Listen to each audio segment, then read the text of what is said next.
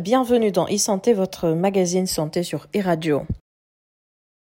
Dans la chronique santé et nutrition de ce vendredi, nous nous arrêtons sur l'hypertension artérielle.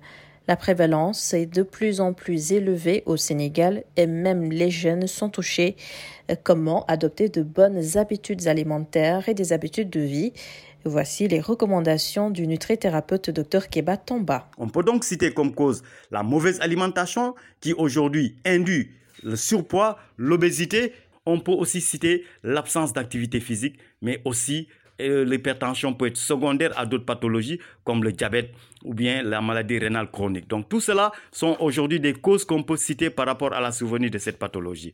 Donc s'il y a vraiment un combat à mener, c'est le combat de la prévention. Aujourd'hui, le meilleur combat contre l'hypertension, c'est le combat contre le surpoids, le combat contre l'obésité et ce combat passe obligatoirement par l'amélioration de l'alimentation des populations en réduisant la forte consommation de sel, de sucre, mais aussi la forte consommation de gras. Au-delà de cette alimentation, il faudrait aussi que les gens s'exercent à faire une activité physique une activité qui permet de remuer le corps, mais aussi de dépenser l'excès de sucre ou bien l'excès de gras que nous consommons ou bien que nous stockons dans nos organismes.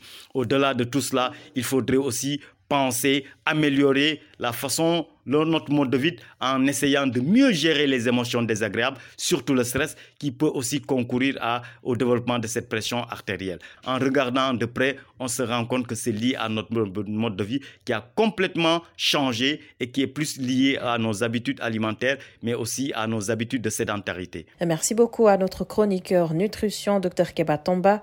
Merci également à vous d'avoir suivi ce numéro de e-santé.